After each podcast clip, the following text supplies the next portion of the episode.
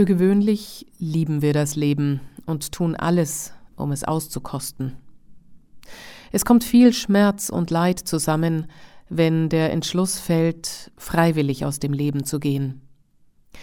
Der Biologe, Buchautor und Impfkritiker Clemens Awey musste in den letzten Jahren viel ertragen. Zu viel. Allein sein Reputationsverlust durch Verleumdungen auf der Plattform Wikipedia, die in seinem Fall zu einer Art Pranger wurde, kostete ihn eine Menge Kraft.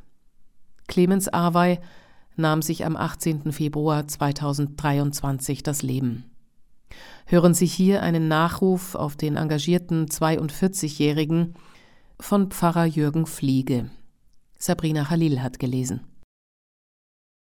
Lieber Clemens, ich bin einer von wohl Hunderttausenden, die dir nie begegnet sind und die sich dir jetzt doch so nahe fühlen, dass es weh tut, in unseren Herzen von deinem Sterben zu hören. Ich weiß nicht, wie weit eine Menschenseele schon gereist sein muss, um uns, die wir um dich trauern, noch wahrzunehmen.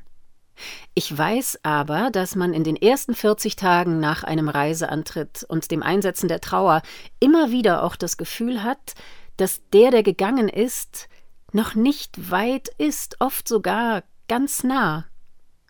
In diesen Erscheinungen stehst du weniger deutlich vor uns wie im Fernsehen oder in deinen Büchern.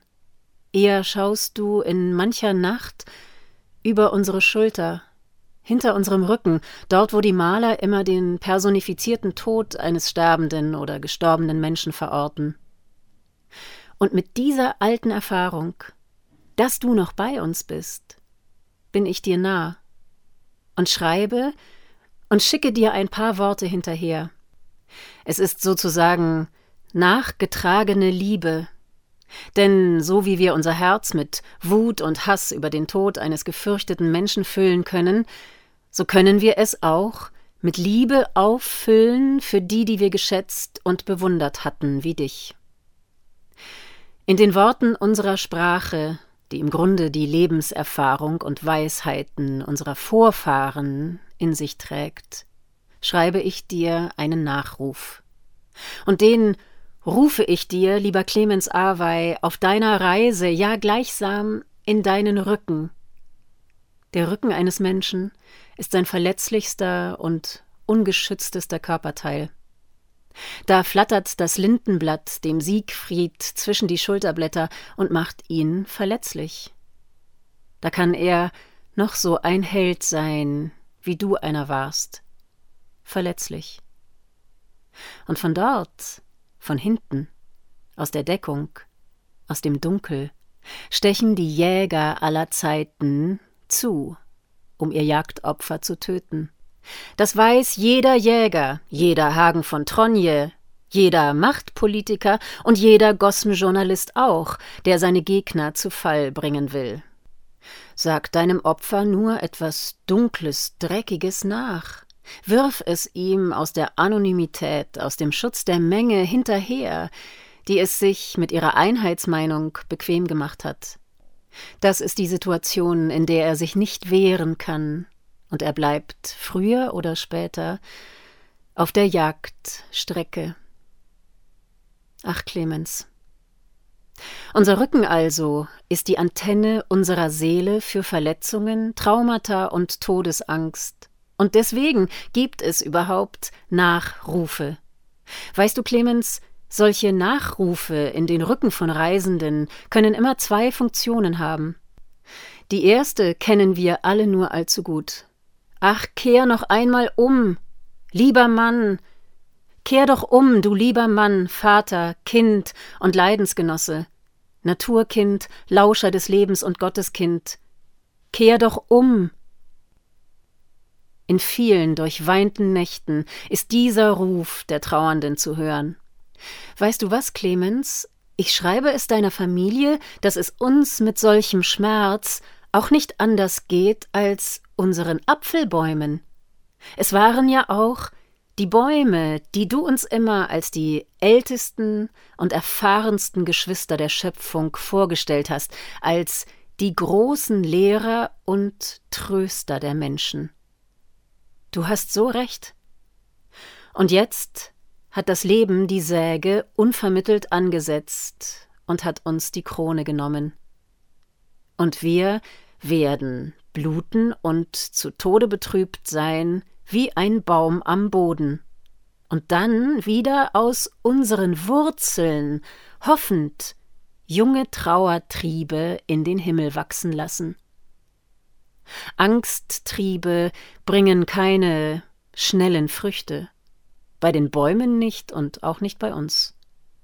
Auch Trauer muss reifen, wie alles, wachsen, reifen und vergehen. Und ein Jahr oder auch zwei werden bei uns ins Land gehen, wie bei den Bäumen, bis auch wir an unseren ehemaligen Angsttrieben neue Blüten und dann auch Früchte sehen. Ja, der Schmerz, der uns übermannt und dich nicht gerne reisen lassen will, er ist ein Teil dieser Erde. Er kommt und vergeht. Er hat und braucht seine Zeit. Aber es gibt auch einen anderen Nachruf. Und zudem sind wir hier in unseren Ländern, die deine Sprache sprechen, wie ein Chor zusammengetreten, um ihn dir nachzurufen, damit er in aller Ewigkeit nachhallt. Wir stehen hinter dir, dem Empfindsamen, und da und dort sicher auch gekränkten und kranken Mann. Ja, wer denn sonst forscht und arbeitet an den Heilkräften, Resilienzen und Resonanzen in der Natur, wenn dies nicht auch sein eigenes seelisches Lebensthema wäre? Dies hast du schon vor den Corona-Jahren getan und es wird, wie wir sehen werden, darüber hinaus Bestand haben. Wir stehen hinter dir, weit hinter dir, irgendwo in dem langen Trauerzug aus vielen Ländern, und rufen dir nach, dass du dein Lebenswerk mit bewundernswerter Konsequenz erfüllt hast. Die Gabe deiner Empfindsamkeit wurde zu deiner Aufgabe. Auch für uns. Das ist es ja, was dem Leben erst Sinn gibt, dass auch noch der kleinste Teil der Schöpfung sein Leben für das Ganze lebt. Spirituell gesprochen, lieber Clemens, segnen wir dich. Wir sprechen Gutes in deinen Rücken. Benedicere heißt es ja in der lateinischen Liturgie. Gut sprechen, segnen. Wir zielen damit auf das Lindenblatt, das nicht weit von deinem Herzen ist. Musst dich also nicht umdrehen. Wir stehen hinter dir. Alles wird gut. Geh deinen ewigen Weg, wie du ihn auf deiner Mutter Erde gegangen bist.